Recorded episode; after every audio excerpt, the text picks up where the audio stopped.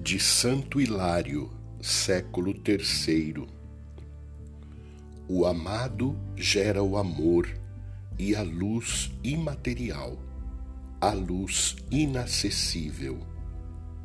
É este o que chamam filho de José, e é também meu filho único, segundo a essência divina.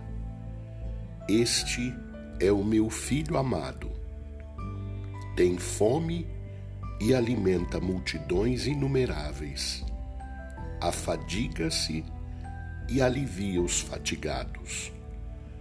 Não tem onde reclinar a cabeça e tudo sustenta com suas mãos.